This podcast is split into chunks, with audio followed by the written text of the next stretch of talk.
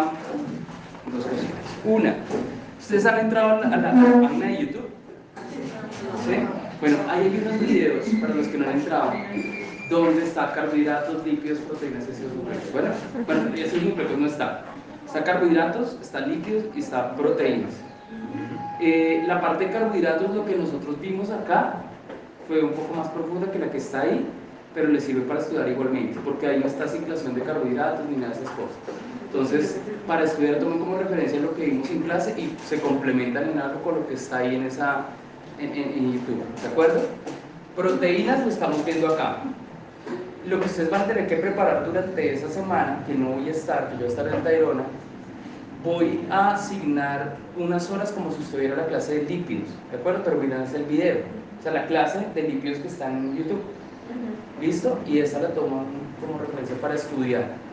Y lo que alcancemos a ver en ácidos nucleicos, pues los vemos acá, lo que alcancemos, hasta donde lleguemos, ¿vale?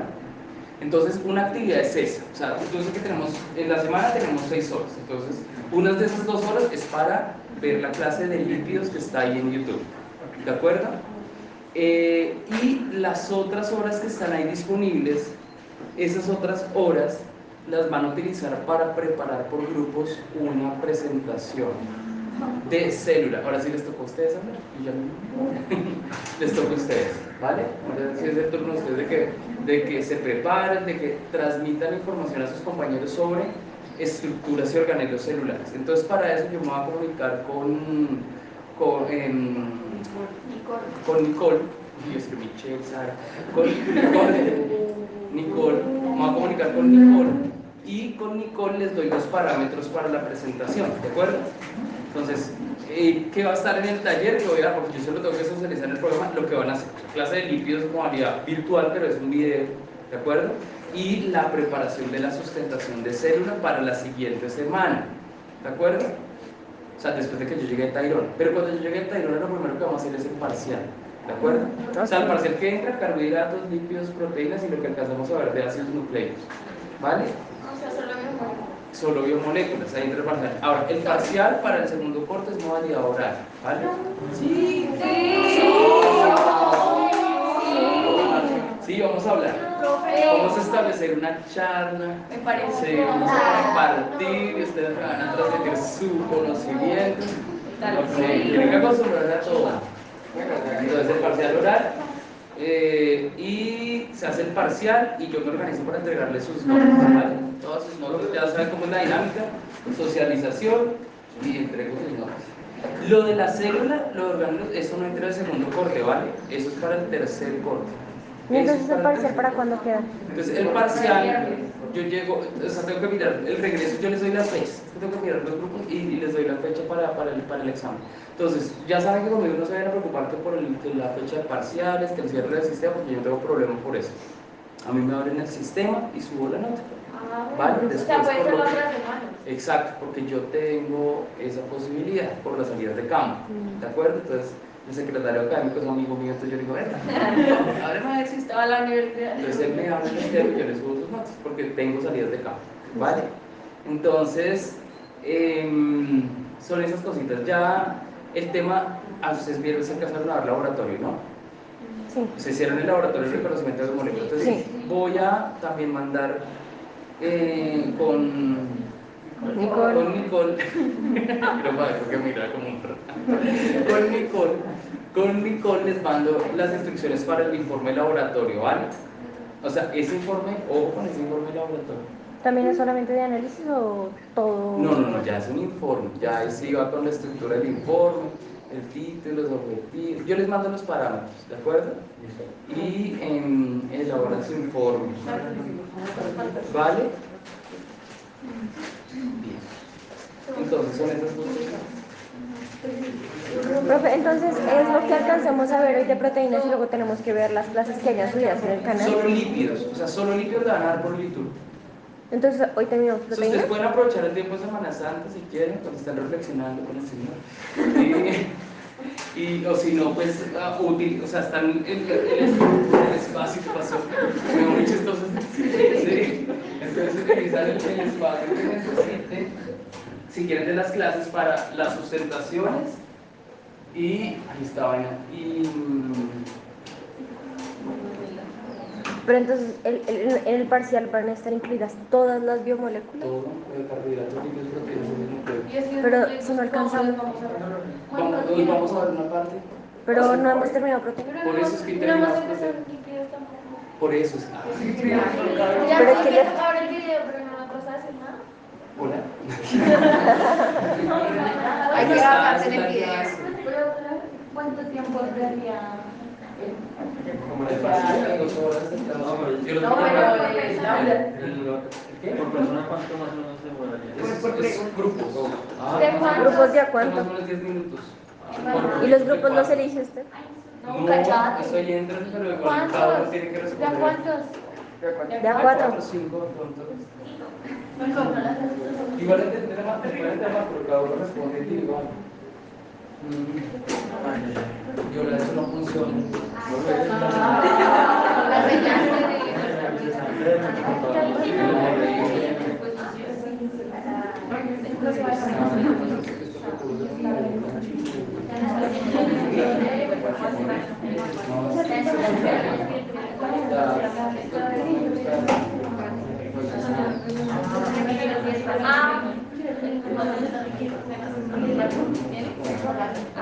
profe, lo de las células de asparto. Si le todas las explicaciones que vamos a mandar con Nicole. Sí, sí, pero los grupos me refiero. No funciona ahora. Una señal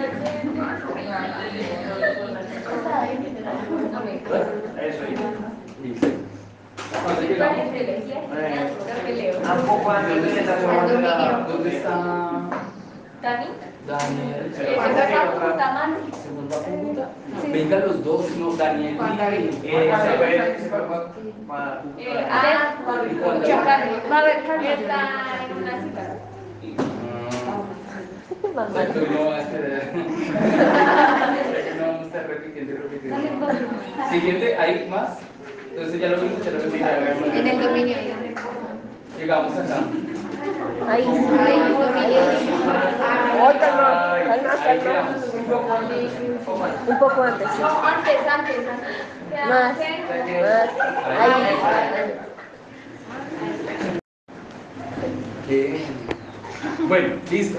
Entonces, eh, muchachos, las proteínas, las proteínas pueden tener dominios hidrofílicos e hidrofóbicos según los aminoácidos que las. ¿De de acuerdo? Entonces, es una característica muy importante de estas biomoléculas que hay algunas secciones de su estructura donde se pueden formar esas capas de hidratación y otras donde no. ¿De acuerdo?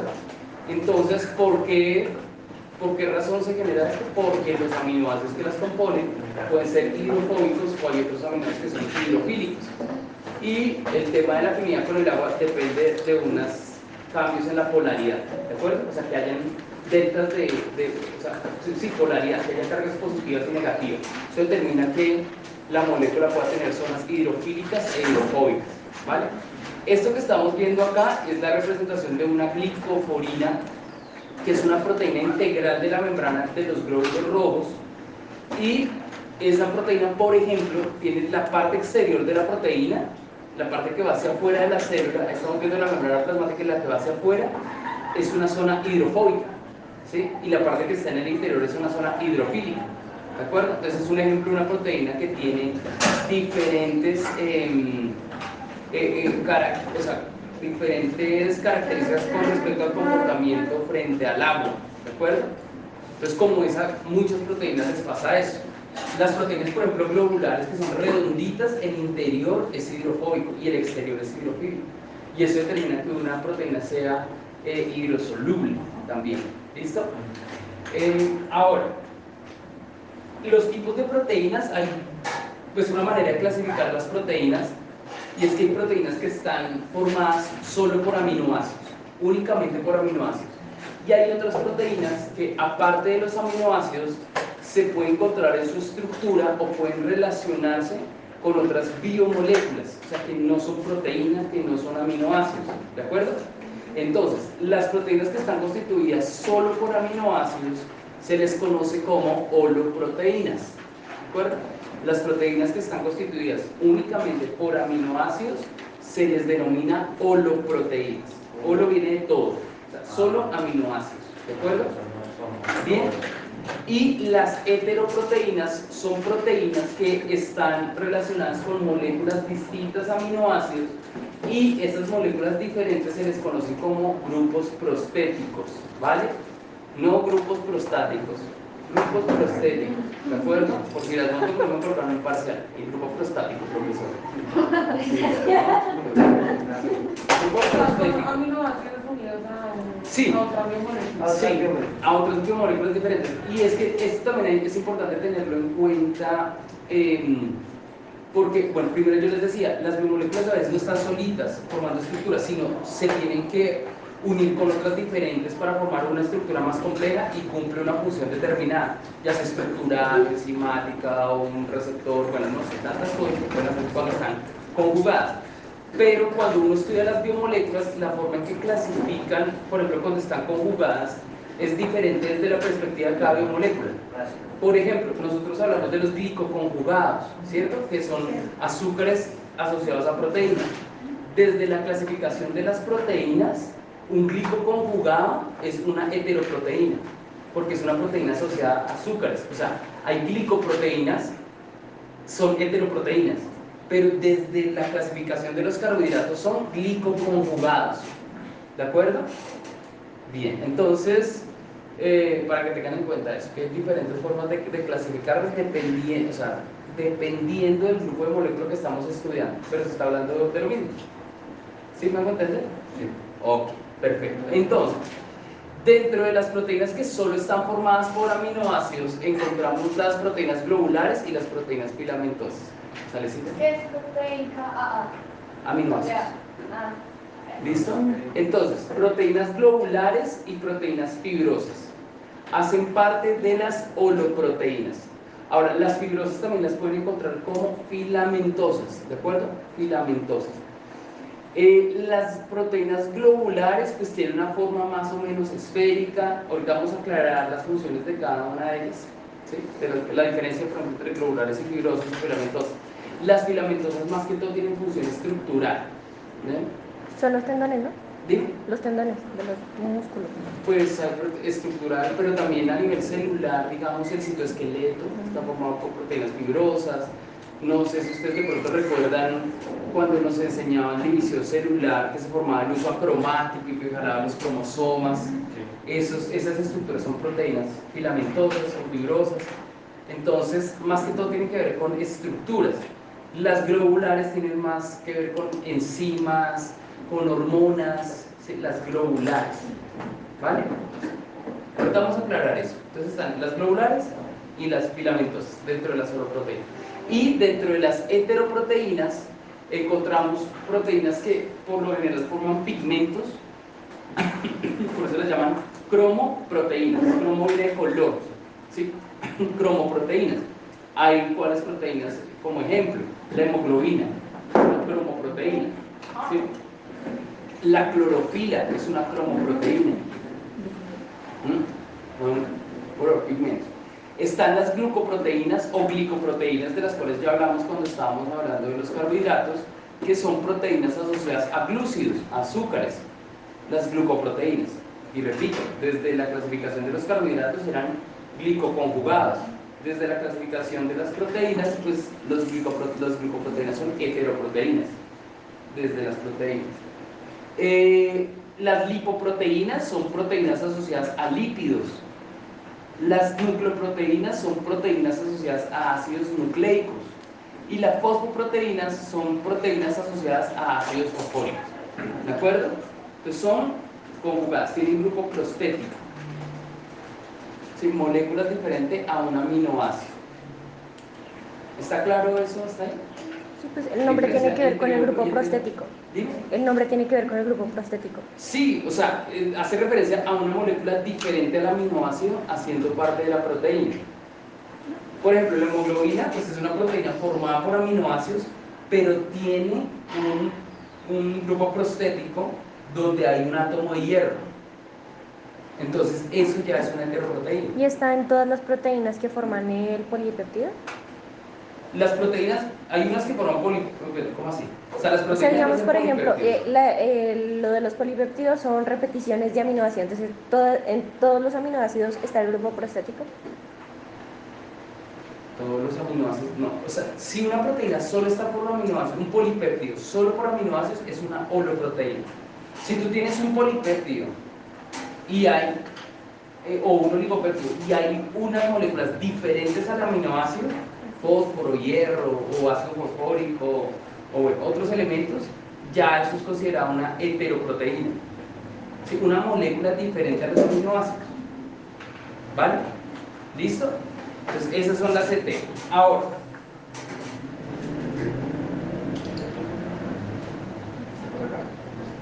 acá estamos viendo, miren, la hemoglobina es una heteroproteína. Mira que acá estamos viendo que la hemoglobina tiene algo que se llama el grupo hemo. Ese es el blanquito que ven ahí. Los rojos son solo aminoácidos, ¿sí? Solo aminoácidos formando la hemoglobina. Pero esto que están viendo acá... Ay, qué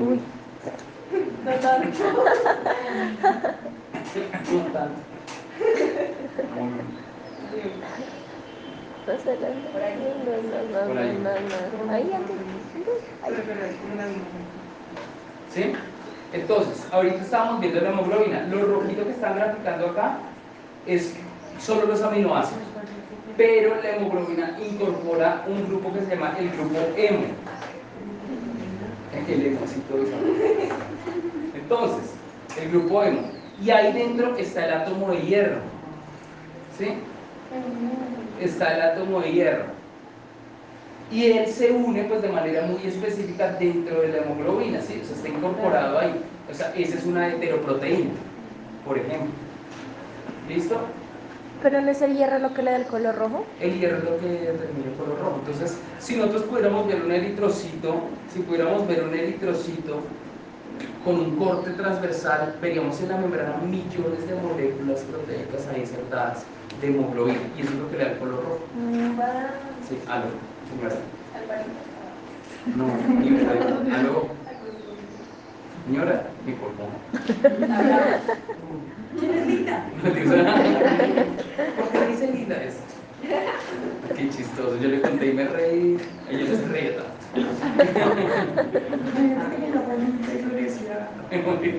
Es que es muy chistoso, no me imagino. Y yo creo que sí pasa. Hola linda, porque le dice linda. Ay no, así se llama. Bueno, soy enfermo, no soy chistoso.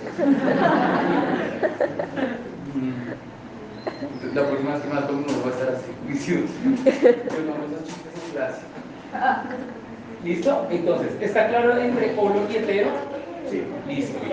Entonces, ahora, las proteínas, vamos a ver características de las fibrosas y las globulares de manera muy general.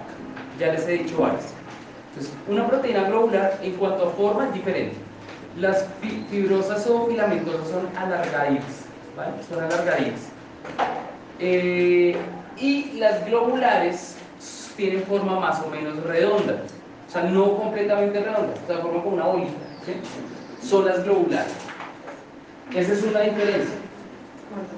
Las fibrosas son unidades repetidas de un solo tipo de estructura secundaria y las globulares son ricas en diferentes estructuras secundarias. Entonces acá vamos a hacer un stop.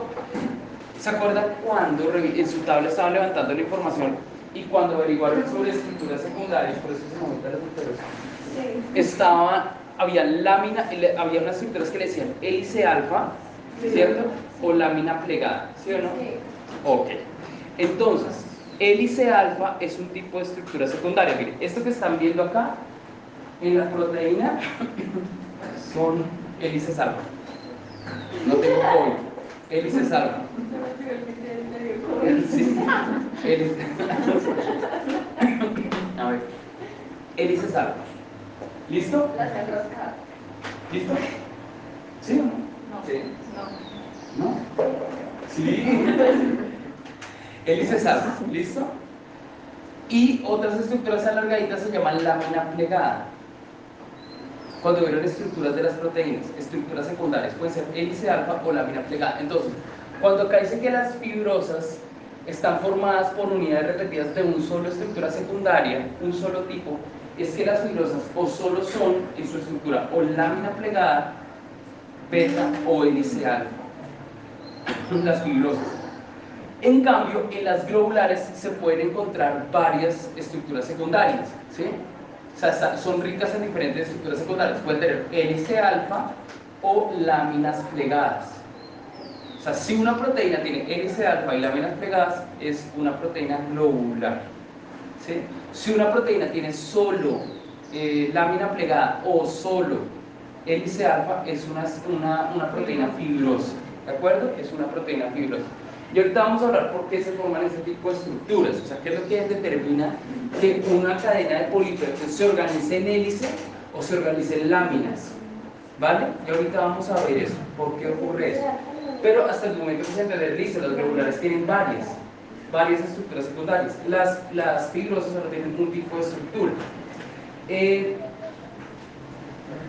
otra característica importante es su comportamiento frente al agua.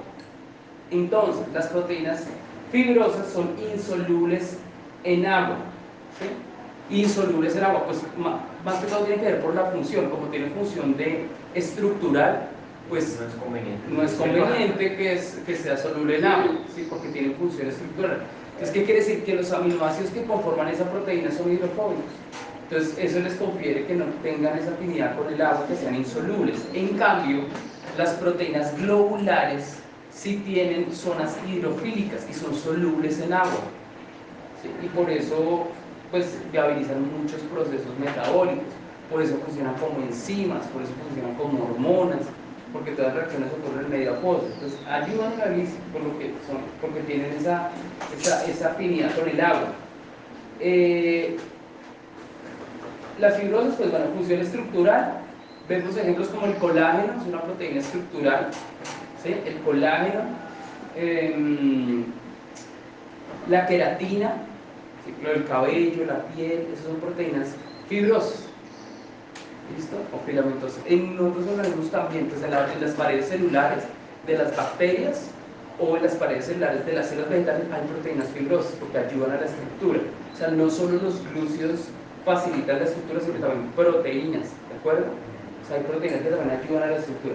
En las globulares encontramos pues proteínas que son hormonas, las del sistema inmunológico, las inmunoglobulinas son proteínas, ¿de acuerdo? Eh, lo- eh, las enzimas que ayudan a transformar moléculas, a volver más complejas, más sencillas, que catalizan, aceleran reacciones. Entonces son proteínas. O sea, recuerden que lo que más hay en las células son proteínas. O sea, tienen muchísimas funciones. Entonces el cabello son solo proteínas. El cabello está formado por una proteína fibrosa que se llama la Y queratina. por eso hay cabello crespo y cabello también. El, el tema de los cabellos que son crespos o lisos tiene que ver con la formación de unos puentes disulfuros. Pero entonces no tiene que ver con la con el, la hélice alfa ni la. No, esta, esta, esta- la queratina está formada por un solo tipo de estructura secundaria, ¿sí?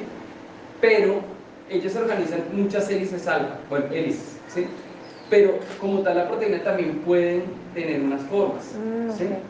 Entonces cuando hay muchos puentes de hidrógeno es más, puentes de sulfuro, es más em, Entonces eh, la, la forma del cabello como crespo, cre- crespo. La forma del eso es cabello por como la tal. concentración realmente de, o sea, que las proteínas que forman la queratina, o sea, la queratina tiene sus variaciones en, la- en el tipo de aminoácidos, ¿sí?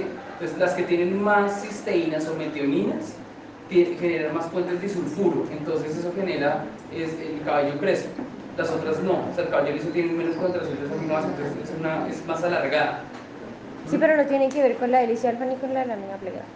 Sí tiene que ver porque son estructuras de la proteína. Pues sí, pero digamos que con la forma que yo veo en el cabello, así digamos a simple vista, no tiene que ver tanto con eso, sino con las puentes de sulfuro. disulfuro, pero pueden ser, o sea, había- o sea, mejor dicho, tú tienes la estructura en la media plegada, La son fibrosas, la queratina es fibrosa o O sea, filamentosa, sino que esas, esas fibras que se forman, ¿sí? pueden también empezar a tener unas atracciones, es como si tuvieras el color y empezara también a enrollar, como la hélice alfa, pero son muchas fibras, porque hay unas fibras intermoleculares, y eso estaba por interacción entre las cadenas laterales, los puentes disulfuro, disulfuro.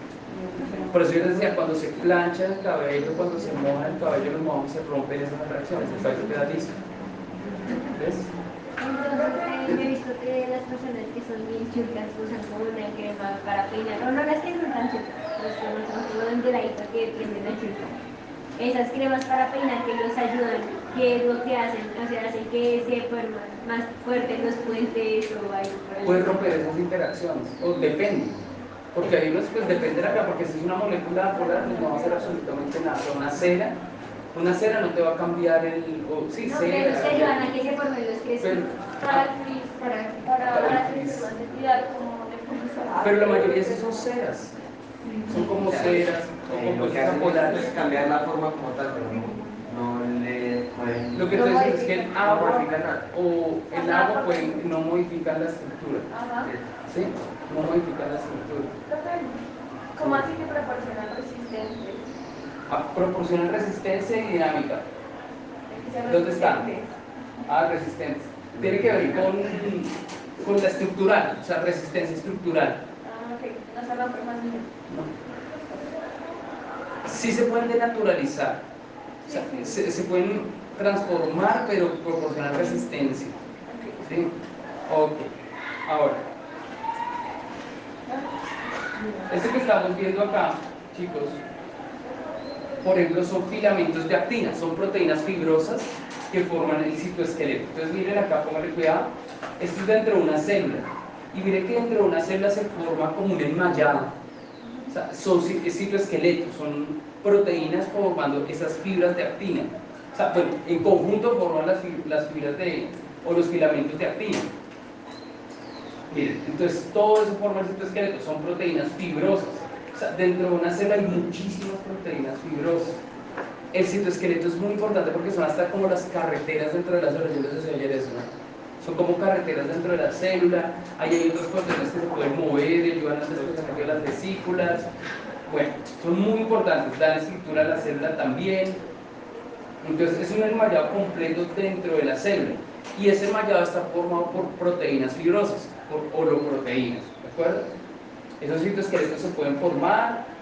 Sí, ahí lo que están viendo, esas bolitas son proteínas que se unen, o sea, se complementan. Estos son microtúbulos. Los microtúbulos también, por ejemplo, forman el uso acromático, forman, ayudan a formar la estructura interna del flagelo de un espermatozoide. eh, se pueden, trans- o sea, se pueden denaturalizar y volver a formar, pero cada bolita, cada bolita que ustedes ven ahí que se está separando es una proteína y se ensambla otra, otra, otra, otra, otra. Está formada por aminoácidos, pero son holoproteínas, ¿de acuerdo? Entonces, bueno, son súper importantes.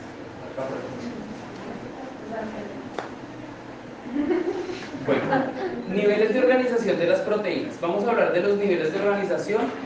Entonces pueden adoptar las siguientes, la- las siguientes estructuras. Primaria, secundaria, terciaria y cuaternaria. ¿Listo? Primaria, secundaria, terciaria y cuaternaria.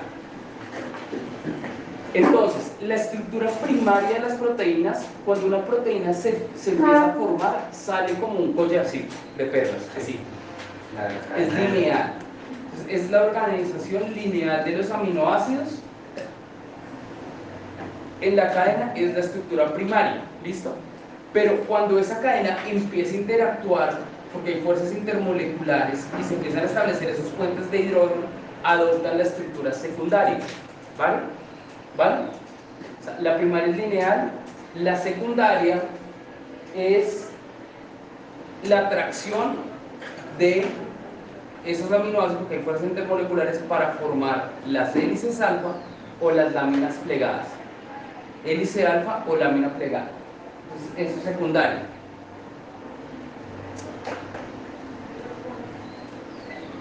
La terciaria, la terciaria es eh, Profe, pregunta, ¿esos puentes de hidrógeno los, los forman entre ellos como para irse plegando?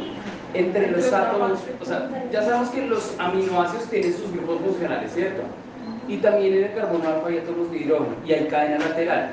Entonces lo que pasa es que empiezan a haber interacciones entre varios átomos por la diferencia que conforman la estructura del aminoácido, por las diferencias de cargas. Entonces positivos con negativos formarán puentes de hidrógeno, pero también algunas cadenas laterales tienen puen- eh, tienen átomos de azufre y generan una atracción que se llama puentes disulfuro. Entonces, por eso la proteína empieza a adoptar una forma y eso es clave para la función de la proteína. La forma es muy importante. ¿Y la forma de qué depende? Pues de la secuencia también de los aminoácidos. De cómo están organizados ellos determina la forma de la proteína. Entonces, secundaria es o hélice alfa o lámina plegada. ¿Listo? Y terciaria, aparte de que hay puentes de hidrógeno que forman la estructura secundaria o, lámina plegada o hélice alfa, empieza a haber una interacción entre las cadenas laterales, entre los elementos de las cadenas laterales, como los puentes disulfuro. Esa es la clave de diferenciar una estructura secundaria y terciaria. Las cadenas laterales también empiezan a tener atracción, a empezar una fuerza intermolecular con otros aminoácidos, y eso determina una estructura de la proteína. Terciaria, ¿vale? Y la cuaternaria es esa terciaria que se formó, pero las proteínas tienen la capacidad de unirse a otras proteínas. O sea, se formó una proteína, mire que ella está representando la tercera como de color amarillo, pero esa proteína de color amarillo se puede unir a otras proteínas, por ejemplo, de color rojo. Entonces se ensamblan y forman unas, unas, unas estructuras más complejas. O sea, la unión de estructuras terciarias, de diferentes estructuras terciarias, forman una proteína cuaternaria. ¿Listo? ¿Sí o no? En la estructura terciaria es atracción de las cadenas laterales. Atracción entre cadenas laterales, terciarias.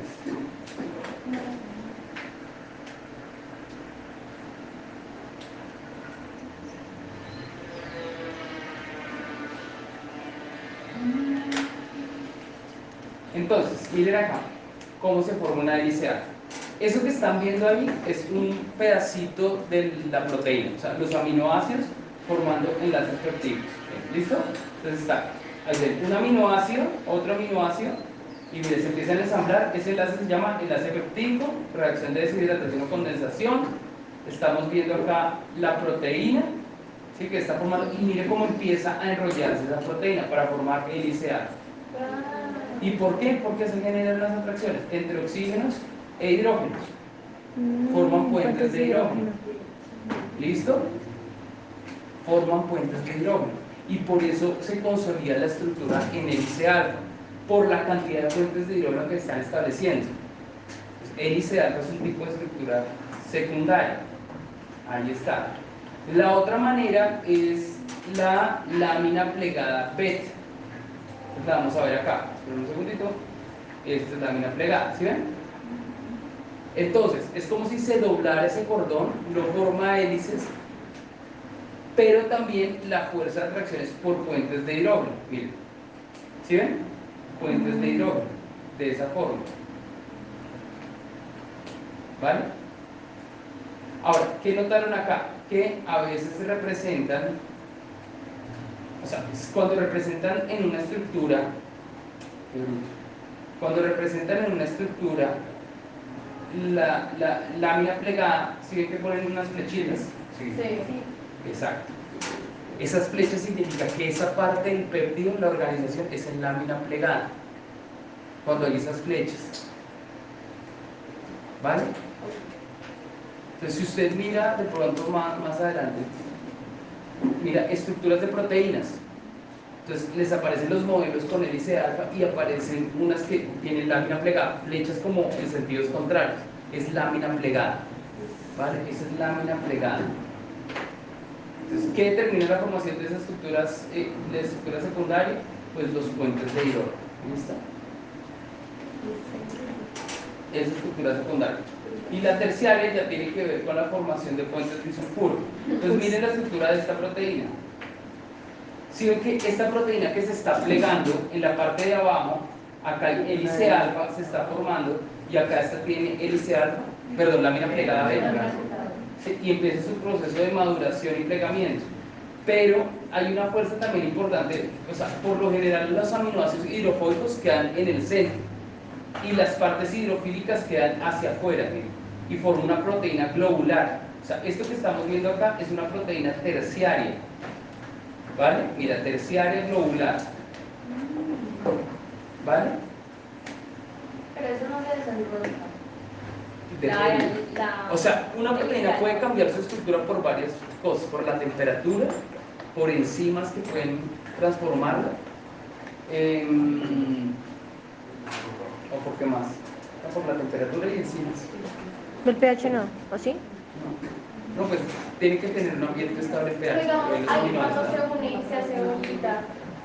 Se forma una No, proteína sí, globular. Sí, pero no se pierde como esa estructura original.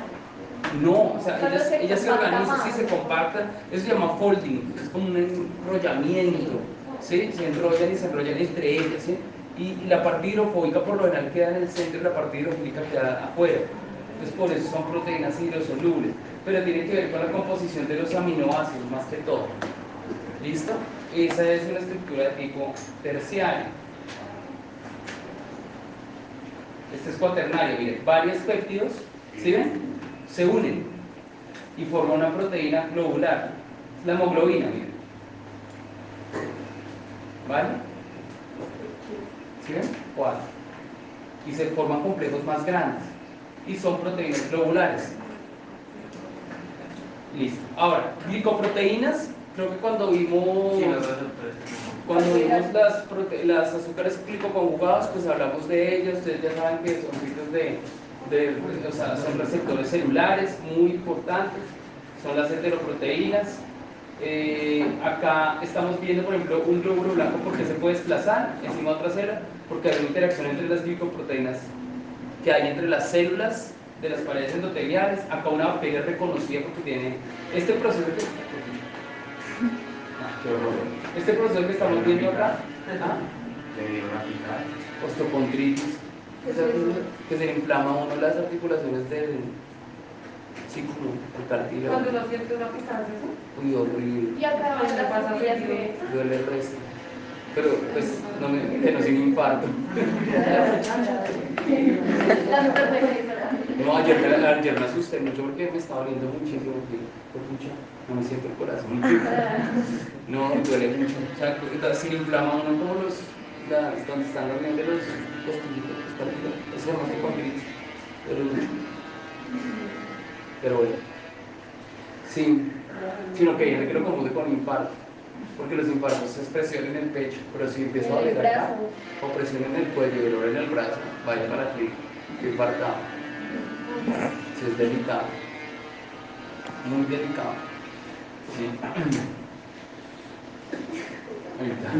Muchachos, el profesor. Jesús. Bueno, esto es una bacteria. Esa célula que ustedes ven transparente ahí, pues representa un macrófago y está fagocitando una bacteria. Si ustedes se dan cuenta, esa bacteria tiene como unos punticos azules. ¿No se dieron cuenta? ¿Sí? Sí. unos puntitos azules.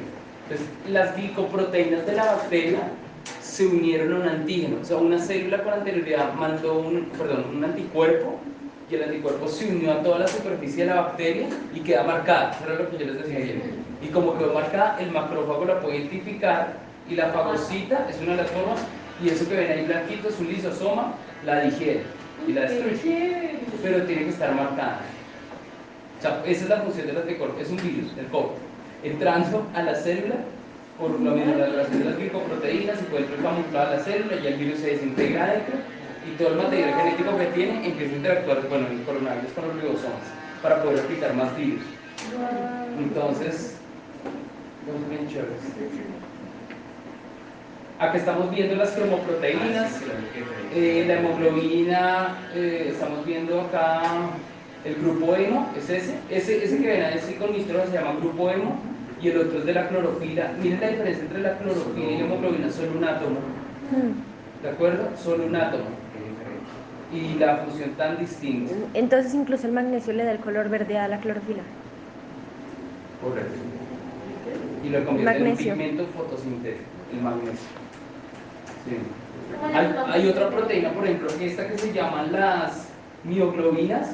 Ustedes han colocado un pedazo de carne y lo han dejado afuera y de la- un tiempito y se vuelve como verdecita. Porque se oxida. El oxígeno oxida la carne, oxida la, no la carne, no, la mioglobina y se vuelve como color verde azul. Claro. Yo. No, pues no. Por oxidación. Pero se puede comer. la Pero si uno se la come, no pasa nada. No. Pues yo una cosa es que lleve mucho tiempo, ¿no? Sí, o sea, no, no se pasen, no se pasen, por Sí, favor. Dos semanas ahí. Tranquila que es solo oxidación de la hemoglobina. No, pero, o sea, la carne se oxida rápido, pero es por la mioglobina. Ahora, las carnes rojas tienen más concentración de proteínas, de proteínas fibrosas, de grasas, pero son más difíciles de digerir. El cuerpo gasta más energía. En cambio, las carnes blancas son más blanditas, se rompen con más facilidad, el cuerpo las puede digerir. Sí, señora, más fácil. Ya se me estaba Mioglobinas se. Esas son las lipoproteínas, las que hablábamos del colesterol. Low density lipoprotein y high density lipoprotein. Lipoproteínas de alta densidad y lipoproteínas de baja densidad. Que son proteínas que están asociadas a lípidos. ¿De acuerdo? Esas bolitas son las que miran la concentración, la concentración y si hay muchas de las proteínas, de lipoproteínas que, son- que tienen más lípido que proteínas, es el colesterol malo. ¿Vale? Tiene más lípidos que proteínas. Sí, cuando vean la exposición de lípidos, ahí hablo sobre ellos un poquito más. Así mismo. Asimismo, es más fácil que el cuerpo degrade una proteína de baja Sí, densidad. es que esas bolitas son como aspiradoras de grasa, o ceden grasa, o lípidos. Cuando es bueno, ¿cómo es? Es más Tiene que- buenas proteínas. ¿Tiene más proteínas? No, es, es- son esas lipoproteínas, el bueno, pero tiene la capacidad de retirar las grasas de las otras. O sea, absorber ese colesterol, incorporarlas y metabolizar eso sacarlo. Ah, Sí, son como bolsitas que absorben y que se llenan y listo. entonces, entre más proteínas es eh, Bueno, menor densidad. Mayor proteínas que lípidos es eh, bueno y menos proteínas que es el malo. El- el- el- en, la, en la presentación de lípidos está eso. Y hay un videito ahí completico de cómo es que absorben, cómo ah, chévere. Eh, heteroproteínas, fosfoproteínas, o sea, aminoácidos con un grupo de ácido fosfórico, por ejemplo la proteína de, las, de la leche, ¿sí? que se llama la caseína, son ese tipo de proteínas, ¿de acuerdo? La proteína de la leche. Ya saben que la lactosa es un azúcar, ¿no? Es un disacárido. Sí. Y la caseína es la proteína también. O sea, por eso, ah, no, ustedes me hicieron eso. Ah, sí, se lo hicieron en el laboratorio, ¿no? La leche no se puso moradita. Sí, sí. Porque tiene contenido caseína, tiene proteína. Gracias por ayudarnos con la investigación. Sí, claro, es porque tiene caseína. ¿Vale? Es porque tiene caseína. Eso, es esa proteína que tomamos para el gimnasio. También, sí, es que la mayoría de proteínas que, o sea, de suplementos son derivados lácteos. Y hay otras proteínas que solo son derivados de carne. O sea, para, para facilitar el crecimiento muscular. Pero hay productos que no es la proteína, sino son aminoácidos. ¿Cómo hacen esa extracción de los alimentos? Porque eh, Leofilizan, los aíslan y leofilizan, eso es en polvo. Eh, Ustedes van a tener que trabajar con eso. De hecho, es de su, de su campo todo eso. Como, como digamos, como aíslan los aminoácidos y ponen los productos O sea, aminoácidos, determinados tipos de aminoácidos, eh, proteínas, toda esa cosa. Entonces, si ahí, la- si ahí están poniéndonos en polvo, La liofilización es un proceso de deshidratación, o sea, primero se aíslan los aminoácidos y la liofilización es para que se conserven durante mucho tiempo, es una deshidratación a, altas te- a alta presión para que se conserve durante bastante tiempo. Y ya en agua se hidratan esas moléculas, ahí están. Es para quitarle todo el agua que tenga. Pero pues ustedes van a aprender a fragmentar, a aislar aminoácidos. Por eso en los productos eso, en los productos de deportes hay aminoácidos, leucina, leucina, valina, y en determinadas cantidades, en polvo.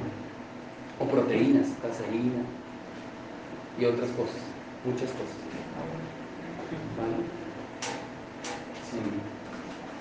Y hay proteína vegetal también.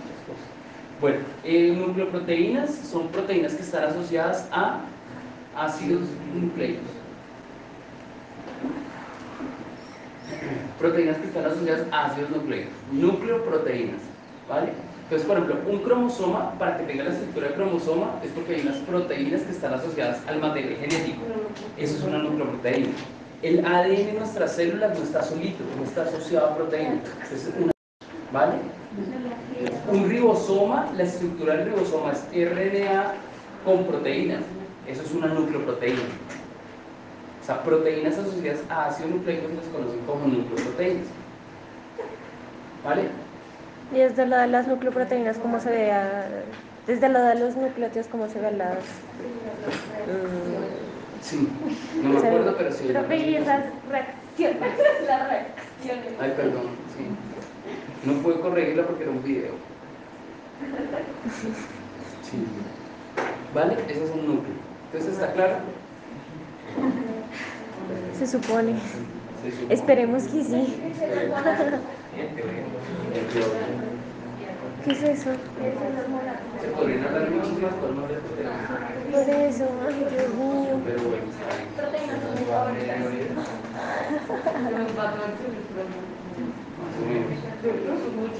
Sí. Uh, y ya, sí, un clic.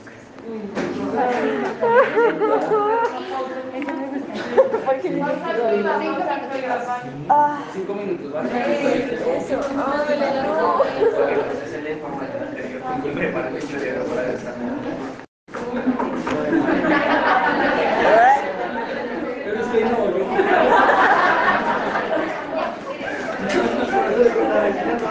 No, hay que aprenderlo, tiene que aprender a hacer eso. A mí se me murió un señor ahí le dio un infarto, o sea, no pude salvarlo. Estaba así primero como usted. Ah, no, estaba haciendo el premédico, el señor estaba en el piso ahí, que era un derrame. No, o sea, yo vi las cosas, estaba mal, no, no, qué triste, no me la vida. Pero fue por no saber, pero fue por no saber, no saber hacer el RCP o qué? O sea, se murió porque alguien, porque los que estaban cerca no sabían hacer el RCP. O sea, muero. Entonces esperemos a que cambie de... Que si los que estaban cerca del señor que se murió ninguno sabía. No, porque yo me lo encontré en el piso, estaba sacando el carro, el señor se cayó. Y el señor gordísimo. Y yo me acuerdo que le dije a un amigo, estamos haciendo, eh, estudiando en mi casa, y dije, vaya para mi casa. Y yo me voy con el señor para la clínica y la señora, pues era la esposa, afanada. Y yo con el señor en el piso, yo, ¿qué le pasa? Y yo, no, es que lo encontré en el piso. Sí, y no, le subimos al carro y yo, mire, mire, tómale el pulso. Y cuando le miré las pupilas se empezaron a Ah, dilatar. no pasa. Sí, se murió el señor. Mm. Cuando uno se muere, se dilatan las pupilas. Sí. Y cuando uno tiene accidente cerebrovascular o así, una pupila se dilata, la otra es chiquita. Ah, sí.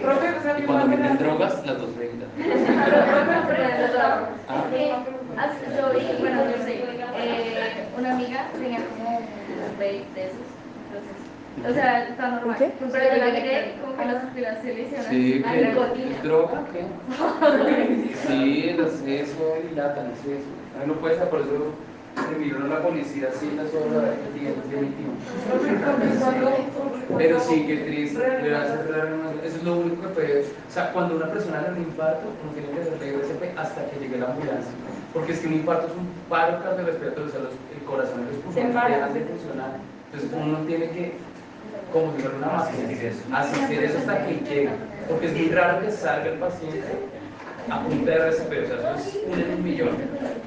Lo único que puede sacar es una desfibrilación, o sea, ponerle corriente y Y epinefrina, ¿no? entonces uno tiene que hacer hasta que llegue la ambulancia y lo conecte porque, o sea, piensa tú que es quedarse sin oxígeno, sin respirar. El paciente no siente. De hecho, la persona no se da cuenta cuando se infarta. ¡Pam! Todo por un dolor de cabeza. Oye, no querían salir a la Pero la, la, la gente cuando le da paro se desmaya. Es que Se no leí el conocimiento, no se queda, la, queda la rabia, la le había dado como un paro y luego se levantó en la Ah, clínica. no se dan cuenta. A mí, mi papá casi se muere, se me infartó al lado mío. Y él casi se muere. O sea, mi papá está vivo de milagro porque le han dado dos infartos durísimos. Y en uno de los dos, lleva para, ya para la chayo porque tenían la sintomatología. Pero es que yo soy todo preocupado. Porque mi papá no fumaba, no tomaba, solo hacía ejercicio. De hecho, él le dio fue entrenando, haciendo deporte, era porque está alto rendimiento. Los dos infartos, el primero le dio entrenando por allá en Australia. Uh, Y nunca nos lo esperábamos. Porque pues una persona que toda la había hecho deporte, que infarto. Sino que mi cuñado que está en traducción se dio cuenta de la sintomatología y llamaron a la ambulancia y no alcanzó a perder el conocimiento porque está infartado. Y bueno, lo operaron y todo. Y luego pasó como un año y medio y volvió a entrenar. Acá pues en Bogotá, me dijo, sale, ¿qué tal si vamos a hacer ejercicio? Y le dije, no, yo creo que en la casa. Y se, uno más o menos ya le calculado el tiempo que se deter- o sea, a determinado sitio y papá no llegaba. Y lo llamé y me dijo, me siento como. Y le dije, ¿quieres ir a la clínica? Me dijo, yo creo que sí. Y dijo, "Joder, mucho. Bueno, llegó y no, mi papá ya no me entendía lo que le decía. O sea, estaba súper y el brazo le dolía, el cuello. ¿El el ¿Cuál es el izquierdo? Sí, el izquierdo. Y mi papá está infartado. clínica. Y, nos, y me marqué, pues en ese momento yo iba a cerquita a la Chaya, o sea, la casa de mis papás, y era y fuimos a la Chaya y entrando a la reunión se le dio la muerte súbita, o sea, se quedan tiesos. Y ahí lo saqué arrastrado hasta allá, fue una experiencia re Y ese infarto sí le dañó como el 70% del corazón. O sea, como le pusieron el 30 nomás. ¿Cómo?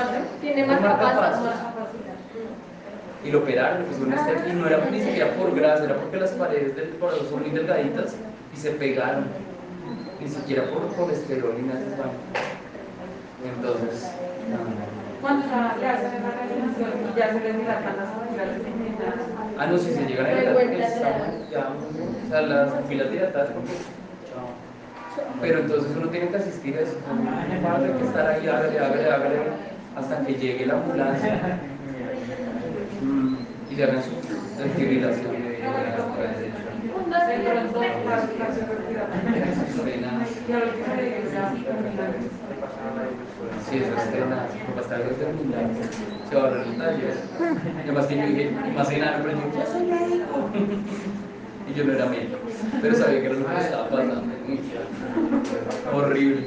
Él está bien, no, afortunadamente lo que sí le ayudó su estilo de vida fue para la recuperación. Mi papá ya no puede volver a montar bicicleta ni nada, camina mucho, pero le cambió la vida completamente. Claro. El Deportista de alto rendimiento y ya nada. No, sí, eso fue duro. Bueno, el es que el rendimiento a uno lo que hace es agrandarle el corazón. Sí, sobre un corazón un poquito más fuerte, bradicárdico. Acá cuando me gordito, yo soy bradicárdico. Sí, se bajan las pulsaciones. Por ejemplo, mis pulsaciones en reposo pueden llegar hasta 45 en reposo por minuto. Pero era porque yo entrené mucho de niño y adolescente, entrenaba mucho con mi papá. O sea, los ejercicios aeróbicos de alta resistencia le, le ponen el corazón uno más.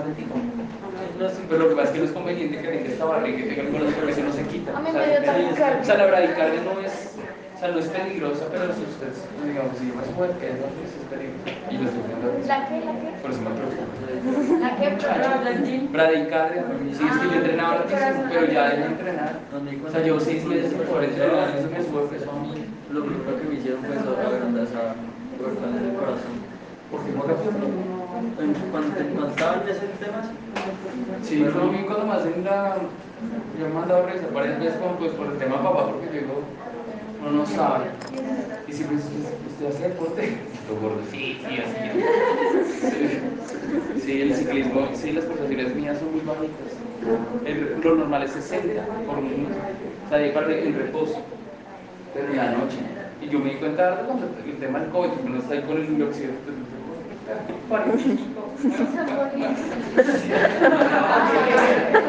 Sí, 45, claro, es muy bajito. Y Ana se asustaba, me dice, ¿en serio? Y ya como un rato, un 70, en reposo. Ah, No, ¿cuánto es? Lo normal es 60, se está más bajito es la de cara. Pero es por lo que uno hace, porque montando bicicleta unas 2, 3 horas o subiendo una montaña en bici. Mm, ah, mira, Sí, tengo que volver a hacer ejercicio, muchachos. Voy a llegar a la. Sí. No, yo me estaba cuidando antes. Y otra vez, el problema es que los que hacemos harto ejercicio, si uno para, se engorda muy rápido. Pero así como también baja rápido. En la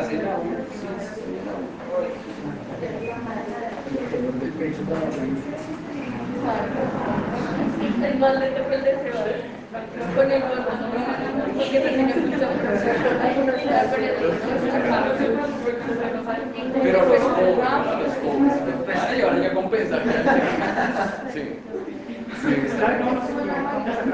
Pero imposible que ella tenga pero no, el pecho. Profe. Profe. Toca el de Fer, toca el de Fer. O sea, ya sé No, pues ella con esas venas ahí como no.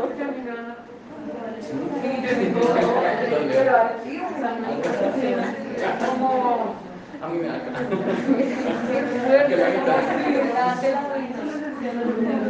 Es esa misma que tiene esta salida. No, ahí está. Qué horror. Se lo acaba de poner y se lo vuelve a quitar.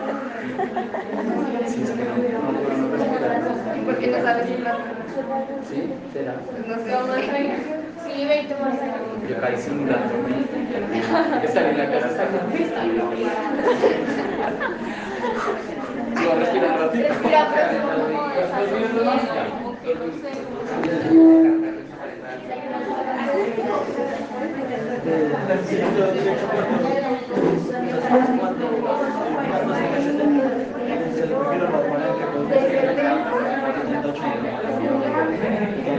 cuando troto y paro,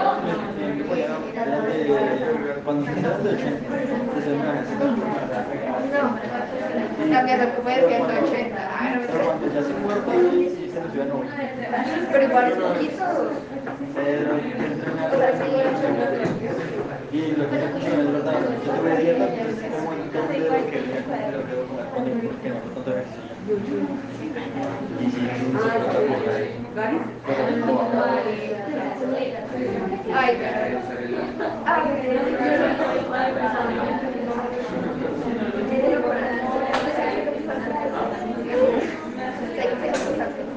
No, ya debe.